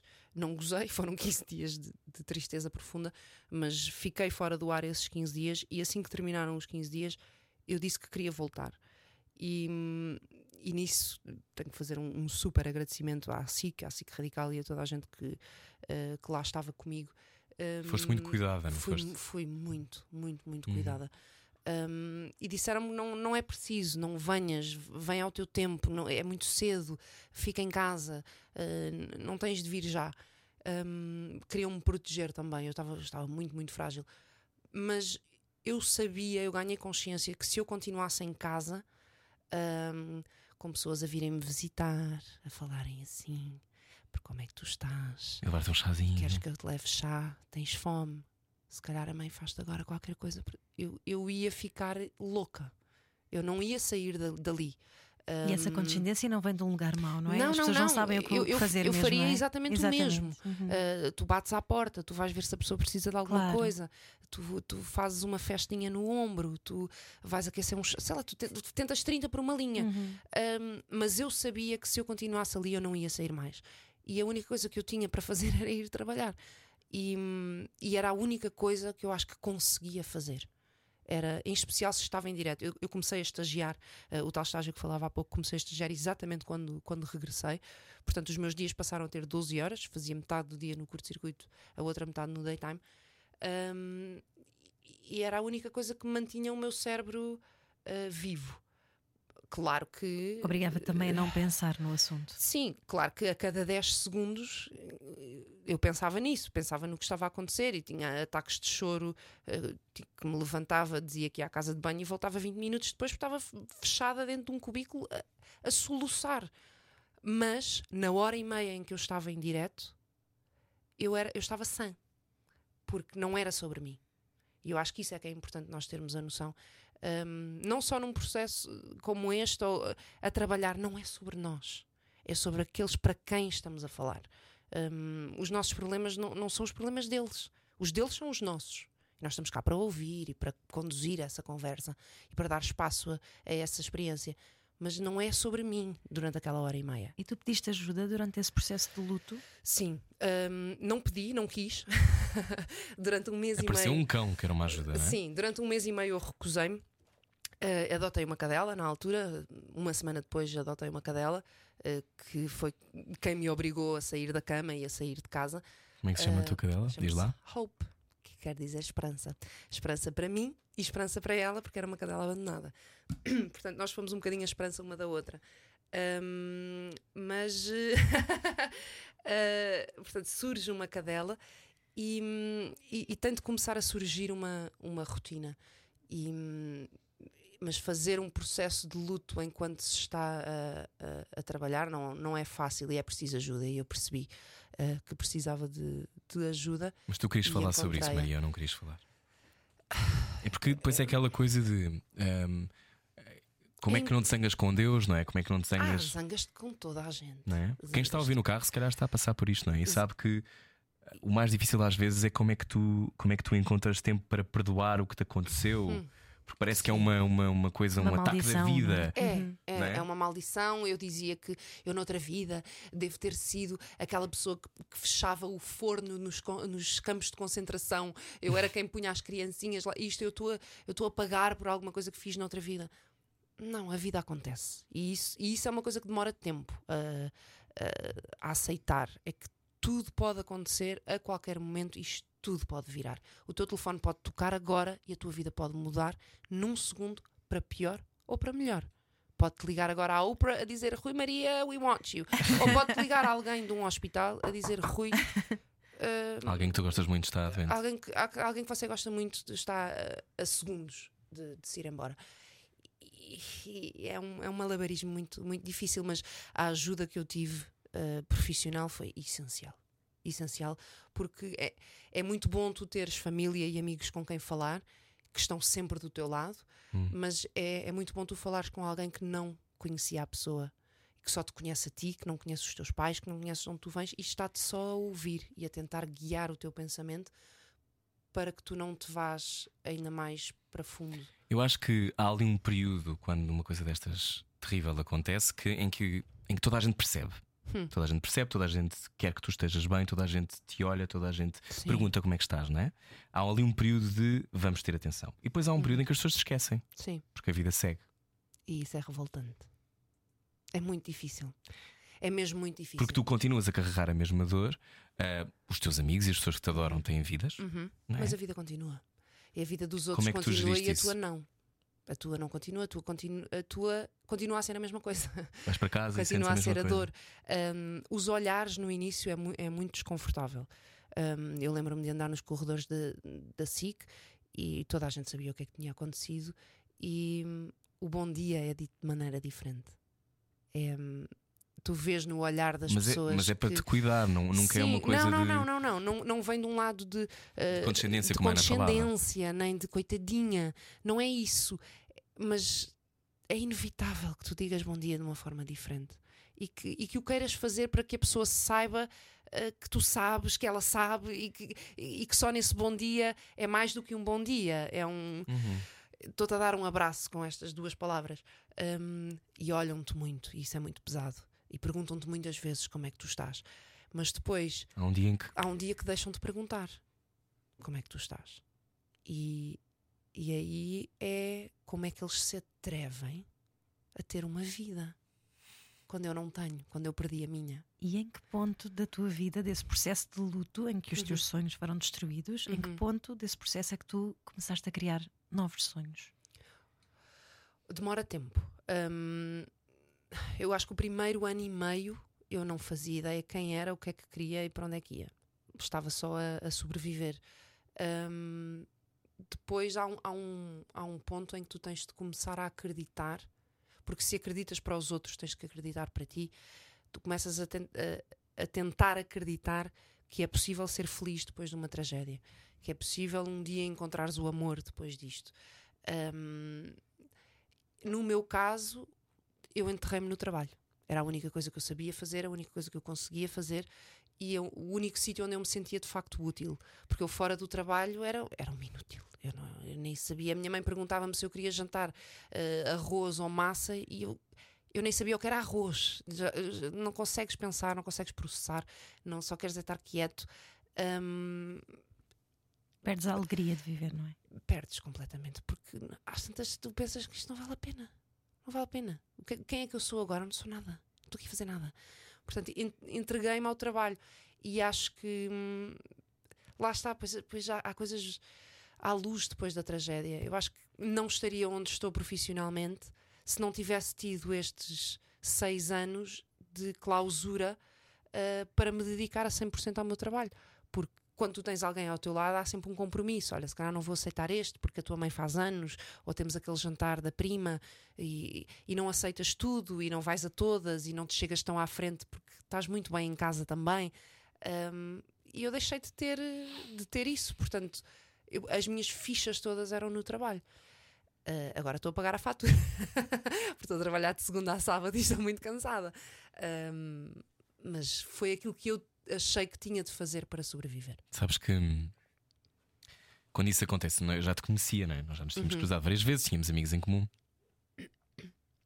E eu soube que devia ter contigo. Foi muito engraçado. Foi uhum. no, dia, no dia em que um, as pessoas estavam reunidas na igreja, etc. Sim. E não temos minimamente que reviver esse momento.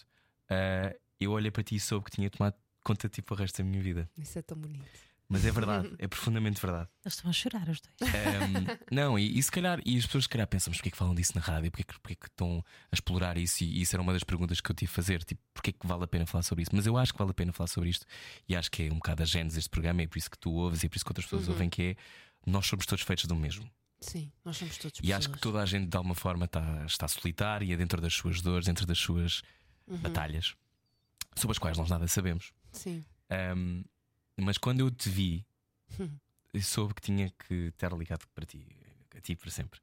E, e, e, percebi também que a responsabilidade que nós temos na vida dos outros é muito maior do que aquela que imaginamos. É. Que é, naquele momento, nós não tínhamos uma, uma relação de enorme proximidade, portanto, eu não tinha até tanta responsabilidade. Sim. Mas eu senti uh, que o contágio daquilo que eu poderia fazer por ti era mais importante do que, do que sei lá, do que a minha vida naquele momento uhum. que eu estava a fazer. Uhum. Um, e, e, e, essa responsabilidade, eu acho que quem está a ouvir olha à sua volta e tente perceber porque, porque às vezes tu podes mesmo alterar a vida dos outros. Podes, podes fazer a diferença. Eu não estou a dizer que fiz isso, estou a dizer é que estar Fizeste. atento e, e, presente na vida dos outros faz com que isso seja Fizeste, maior. E, eu acho que se não, eu acho que se não fosse esse momento a unir-nos, se calhar nós não, não tínhamos a amizade que, que temos. E às vezes, às vezes tu descobres pessoas um, com um simples gesto.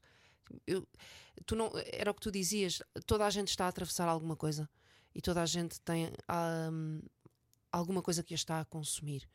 E nós temos que ter a consciência de que, de que é assim e que toda a gente tem isso. Nós só não sabemos o que é no outro, mas uh, às vezes há qualquer coisa que podemos dizer ou que podemos fazer, ou, ou simplesmente a, a, nossa proximidade física de estar lá uhum. ao lado pode transformar essa experiência e, e, e, pode fazer com que o outro se sinta melhor. Tua missão de da televisão ou da rádio também pode ser essa? Claro que sim.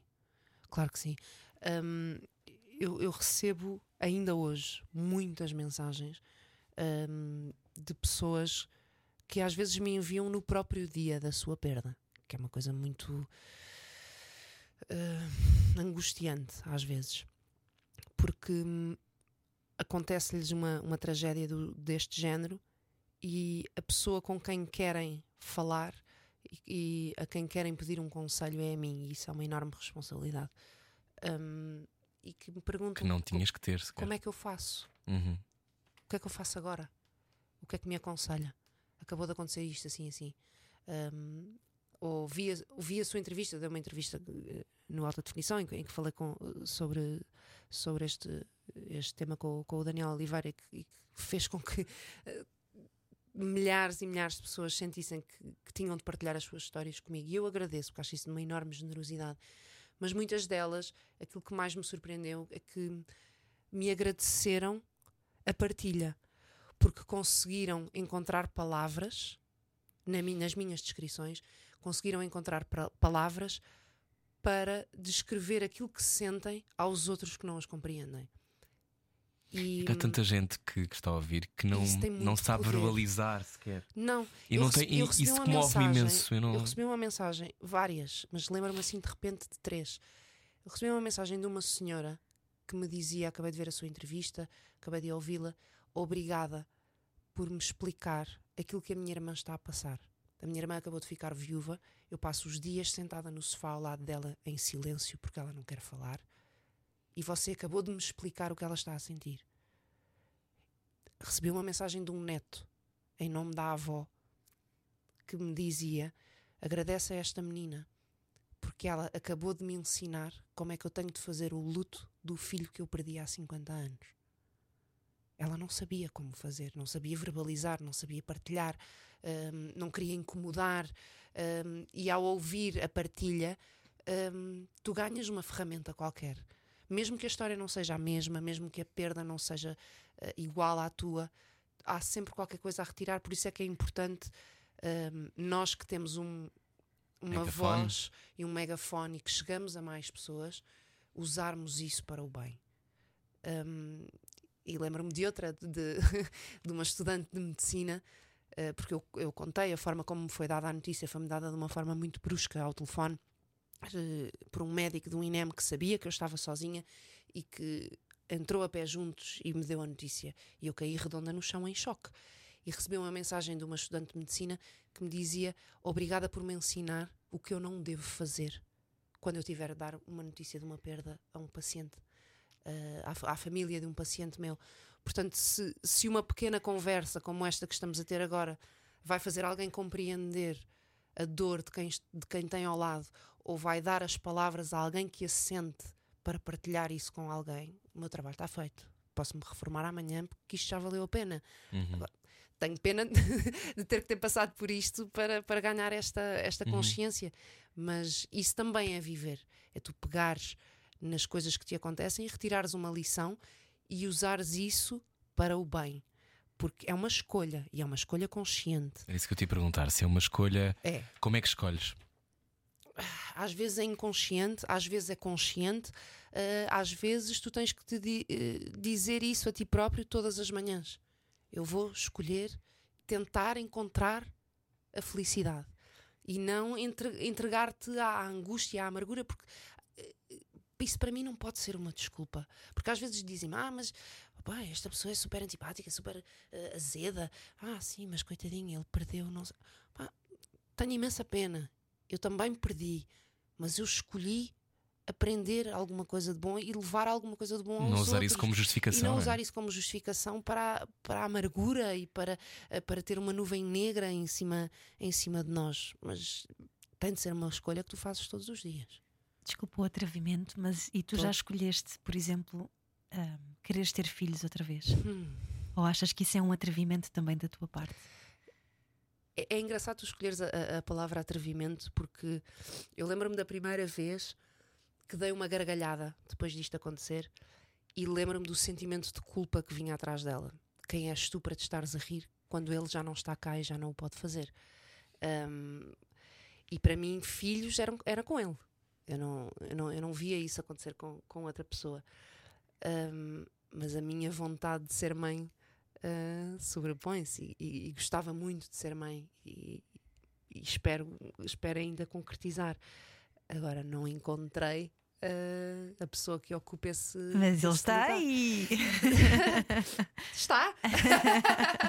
não sei, não sei se está, até porque hum, eu acho que é preciso alguém, alguém um bocadinho especial para. E de fazer essa pergunta que é, não tem nada, nem isso nem, nem tem a ver com, com a tua história em particular, que é nós estamos numa fase em que as pessoas não olham umas para as outras, não é? Não, não se Certo. encontram.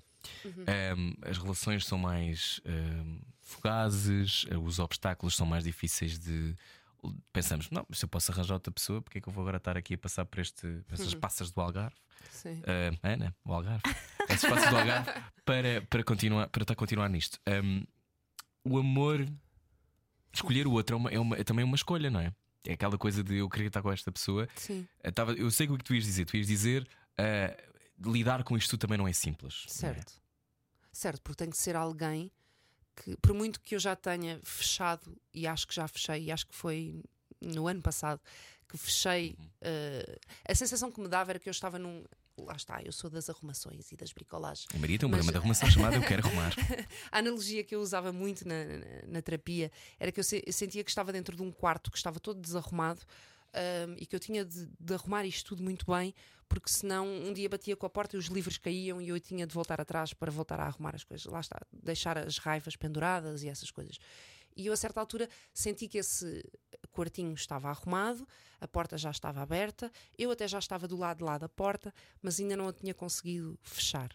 E acho que agora a consegui fechar. Mas é um quarto que existirá sempre Na dentro. Da, da minha casa. Uhum. Está lá, guardadinho, eh, arrumado, mas está lá.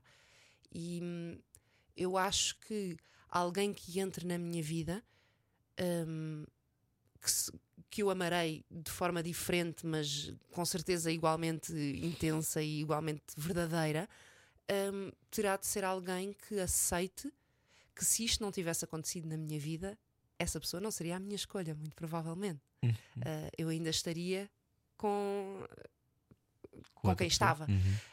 Um, ou não, porque tu também não sabes as Não voltas que a vida pode dar. Mas em teoria seria, seria isso. E tem de ser alguém que aceite que eu provavelmente vou ser uma namorada e uma mulher muito preocupada com. uh, com Dá-me notícias. Uh, vai, mas vai com cuidado. Uh, Avisa-me que chegas é? bem. Eu, vou, eu acho que vou ser, pelo menos de início, uh, ansiosa nesse tipo de coisas, porque eu sei o que é que é dizer adeus e, e o passo seguinte ser um telefonema a dizer que essa pessoa já não existe. Um, portanto, eu sei o peso de uma despedida e, e não me quero voltar a despedir de mais ninguém. Tive que me despedir do meu pai há dois anos atrás, que é outro peso. Um, mas eu sei muito bem, eu conheço bem a dor da perda. Um, e Achas que às vezes tinhas que saber? acho que é uma lição que todos vamos ter de, de aprender. Um, quanto mais não seja porque a lei da vida nos diz que, em princípio, os nossos pais vão primeiro do que nós. Uh, se temos irmãos, é possível que um deles vá antes de nós. As coisas acontecem, a vida acontece. E acho que todos, todos vamos aprender essa lição, uns mais cedo, outros, outros mais tarde. Um, mas, por um lado, eu sou grata por ter conseguido aprender a lição tão bem. Eu podia, podia ter ficado eh, pelo primeiro capítulo, mas acho que, acho que li o livro até ao fim. E acho que isso me traz alguma sabedoria, alguma serenidade, alguma sensatez. Hum, não tenho medo da vulnerabilidade, não tenho medo de, de abrir o coração e, e espero ter-me tornado uma pessoa que, hum, que deixa os outros confortáveis para se partilharem também comigo. Porque acho que isto, de estarmos aqui sem, sem a ligação, sem o, da troca do aquele olhar fundo, sem a mão um no outro, isto não faz sentido nenhum.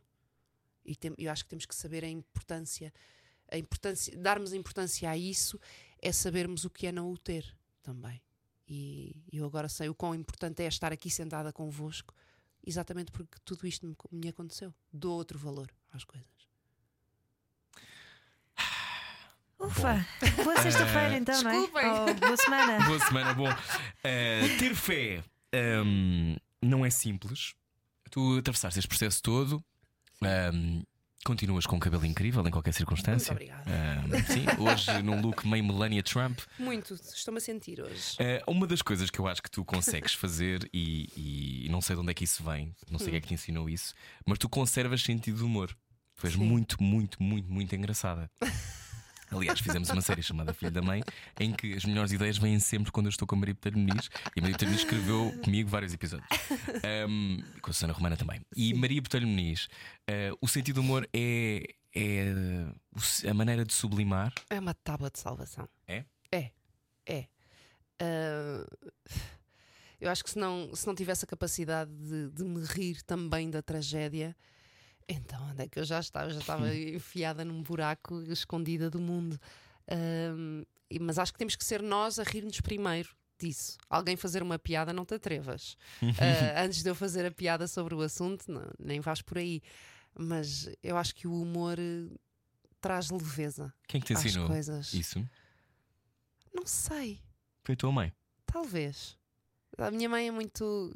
Os meus pais. Eh, o meu pai já morreu, não é? Mas eh, são pessoas muito diferentes. A minha mãe é Carnaval do Rio.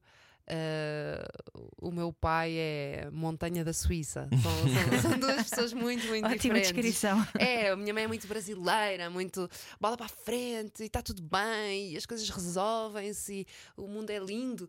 E o meu, o meu pai é: mostrem-me os factos, vamos fazer as contas. Se isto no final bater certo, avançamos. Se não bater certo, vamos ter de reavaliar toda a situação. É muito mais.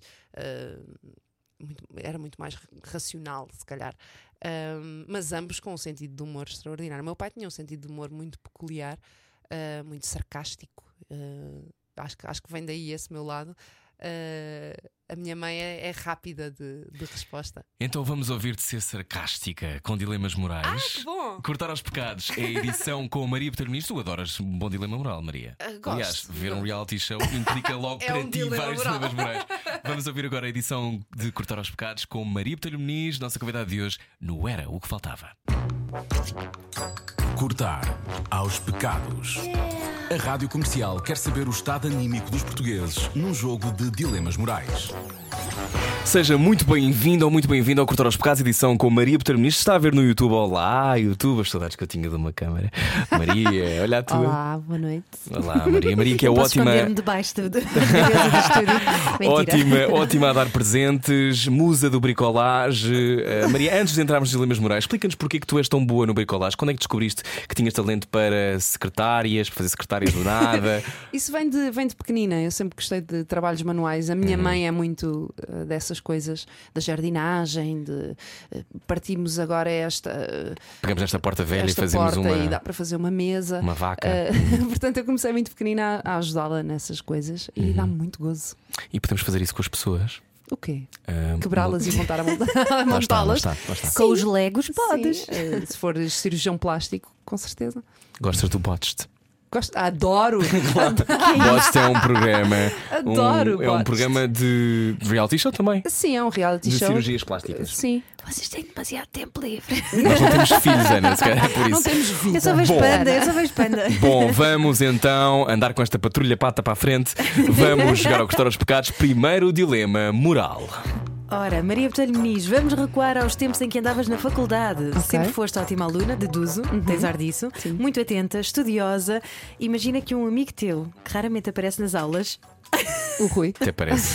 te pede emprestados apontamentos. Emprestas? Caras. Emprestas? Sim, claro que sim. Eu era, eu era a pessoa, na escola americana, era a pessoa eh, que distribuía apontamentos por, por toda a gente. Com Não- cores. Sim, todos muito organizadinhos, o, o ponto, a seta, o, o esquema todo feito. Não, não me importo de partilhar eh, apontamentos. Portanto, eras a amiga fixe Sim. que ainda por cima emprestavas apontamentos. Ah, emprestava. Eh, Eles não, não tinham tão boas notas quanto eu, porque já levavam os apontamentos em segunda mão, mas eh, porque a, a- a mim ajudava-me a fazer os apontamentos para registar eh, a informação.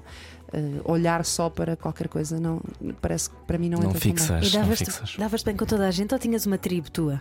Eu tinha uma tribo, mas eu sempre fui um bocado eh, social butterfly. Eu dava-me com todos os grupos, tinha o meu grupo, mas sempre me dei bem com toda Qual a é gente. que era o teu grupo? O meu grupo eram os fixe. Não, era, era as miúdas que, que jogavam vôlei comigo. Eu joguei vôlei muitos anos. Ah, tinha um grupo de portugueses. Eu andava numa escola americana, não é? Portanto, dava muito com os portugueses. Mas ah, eu dava-me com toda a gente. Sempre Então vamos ao segundo dilema moral para ver se te dás bem com toda a gente. Convidam-te para apresentares um novo programa de televisão. Uhum. No elenco estão duas pessoas a quem tu gostavas que caísse talvez um projetor em cima. o programa em questão pode mudar a trajetória da tua carreira. Uhum. Aceitas ou com maçãs podres não dá para fazer uma tarte?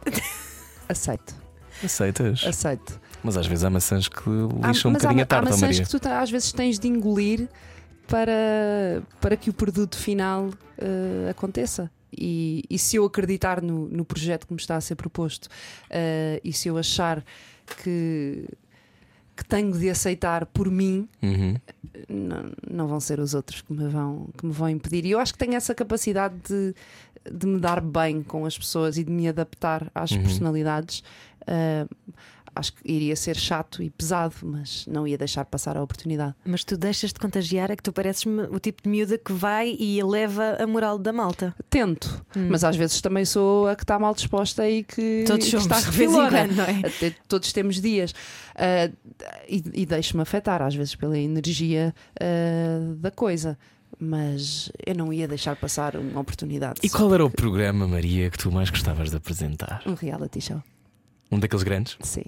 Ah, eu acho que em, em termos de longevidade seria o daytime. ah, porque é onde tu tens tempo para, ah, para conversar, é onde tu tens de ser mais versátil e mais rápido. Ahm, e são muitas horas, mas o desafio de um reality eh, era. Até, até, brilho- até me brilham os olhos. Acaso nós conhecemos algumas. Bom, Não sei, não, não- sei. Bom, seguimos para o próximo. um botão inventado pela NASA, a Terra no teu jardim. Chama Ah. a atenção para este dilema porque foi Rui Maria P que o escreveu e vais perceber bem porque envolve eh, botões da NASA e homenzinhos verdes. Não sabes o efeito que pode produzir este botão, e, mas diz NASA e tu pensas, "Bah, se calhar vale a pena carregar nisto. Carregas, surge um homenzinho verde num holograma que te faz uma pergunta. Desenvolvemos uma tecnologia que vos queremos dar. Preferes salvar todos os animais da Terra da extinção ou a hipótese de apagar a memória de toda a dor que já existiu? Tem-me falha a voz. Não, eh, não, não tenho dúvidas nenhumas. Ah, salvar os animais da, da extinção, porque eu acho que ah, a dor não deve ser apagada. Ahm, a dor tem um propósito e se nós aprendermos com ela, ela pode nos dar coisas boas. E apagarmos a dor tira-nos parte da nossa, da nossa essência e da nossa ah, existência. Então não vale a pena reescrever a história? Não, não. A história acontece como deve acontecer e nós somos o que fazemos com ela. Nós somos a forma como reagimos àquilo que nos acontece. Nós não somos o que nos acontece. Já falámos disto há pouco, no, Era o que Faltava, mas hum, perante a dor, agarramos-nos aqui. À vida, à esperança de que, de que a vida vai, vai ficar melhor, de que vai ficar tudo bem, como dizia há bocadinho a mensagem da, da minha amiga Madalena. Ahm, no final das contas, por muita dor que tu tenhas, se deres dois passos atrás, há sempre alguma coisa pela qual tu podes estar agradecido. E são essas coisas que te mantêm aqui. Ahm, há sempre qualquer coisa boa. Sempre. E tu és eh, uma das melhores coisas. Ia dizer, ah, mas, não, mas eu não posso falar agora. Mas é uma das coisas que eu mais adoro da minha vida. Maria Botelho Muniz no Cortar aos. Pecados da Rádio Comercial. Cortar aos pecados. A Rádio Comercial quer saber o estado anímico dos portugueses num jogo de dilemas morais. Cortar aos Pecados com Maria Botelho Muniz, eh, mulher de vários ofícios, atriz brevemente no cinema, Maria. Verdade, meu caro. Irregular.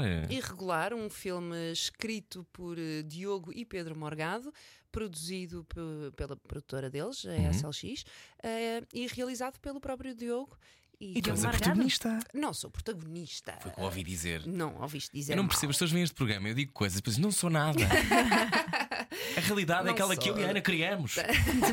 O protagonista é o Pedro Teixeira, mas eh, estou lá com al- alguma frequência. És uma grande polícia. Sou uma grande polícia, sim. Não posso dizer mais nada, não sei quando é que estreia. Uh, acho que estamos a, lá- a dar ali os toques finais na, na pós-produção, Uhum.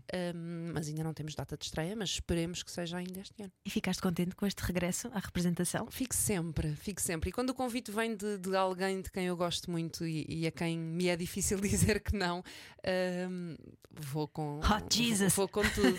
é, é muito difícil para mim dizer que não ao Diogo, já trabalhei com ele muitas vezes.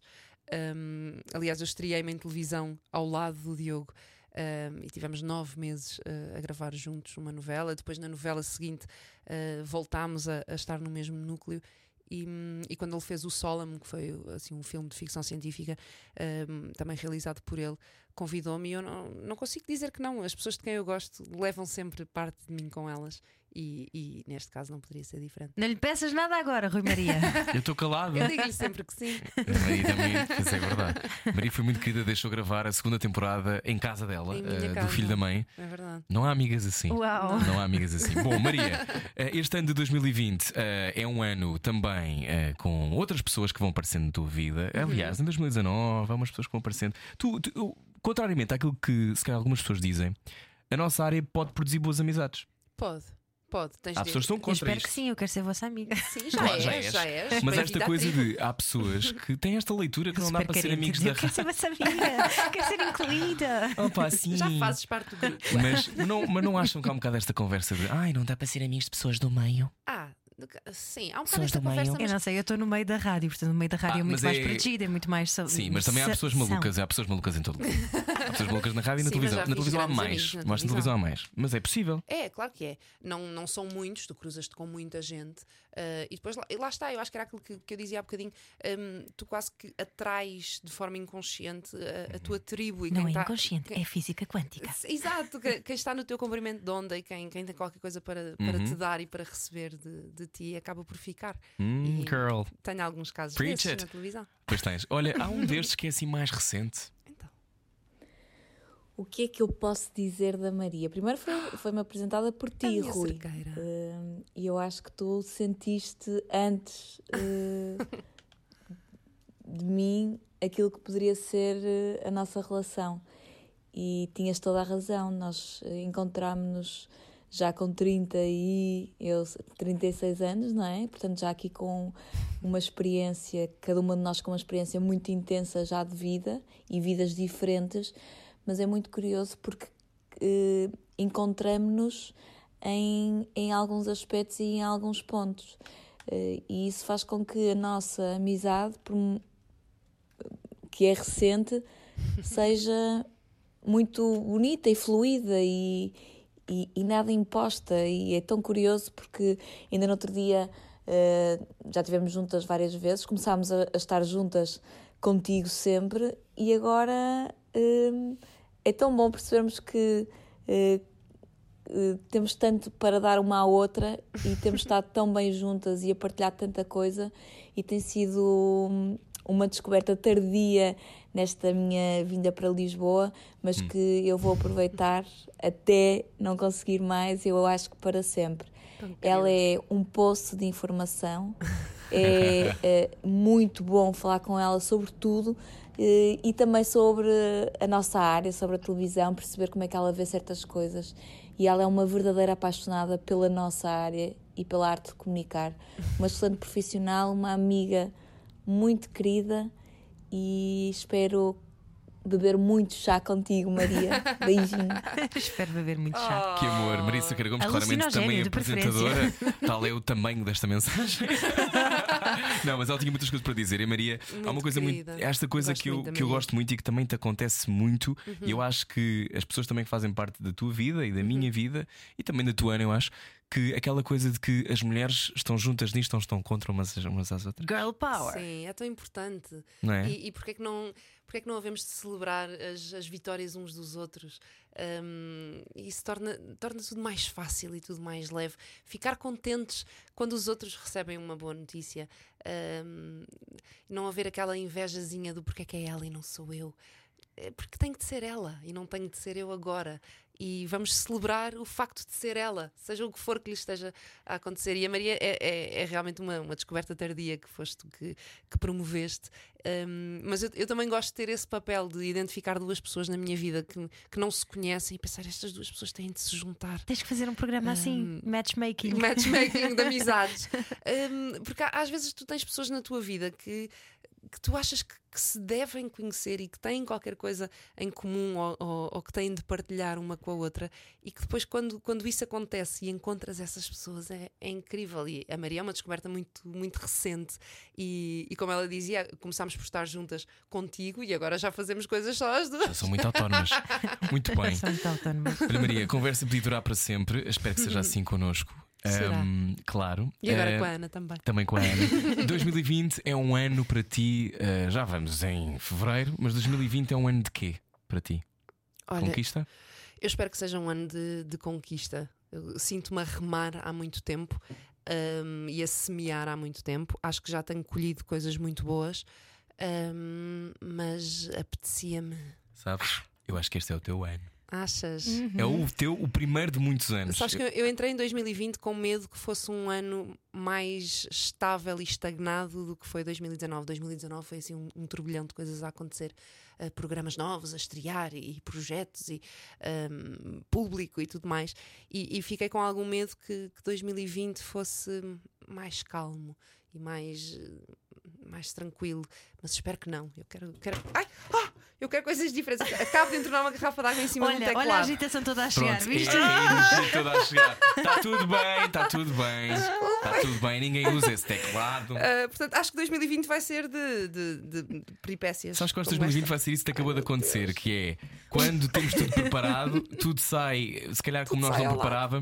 Mas as coisas ficam são boas. Maria. Botelho Muniz. Não era o que faltava obrigada. da E Com piada também. que é- Sempre. Que é muito importante. muito. Tem lá a segurar no teclado, teclado Ah, a pingar.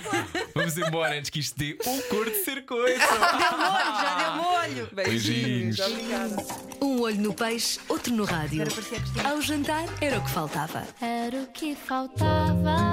Na comercial. Juntos eu e você.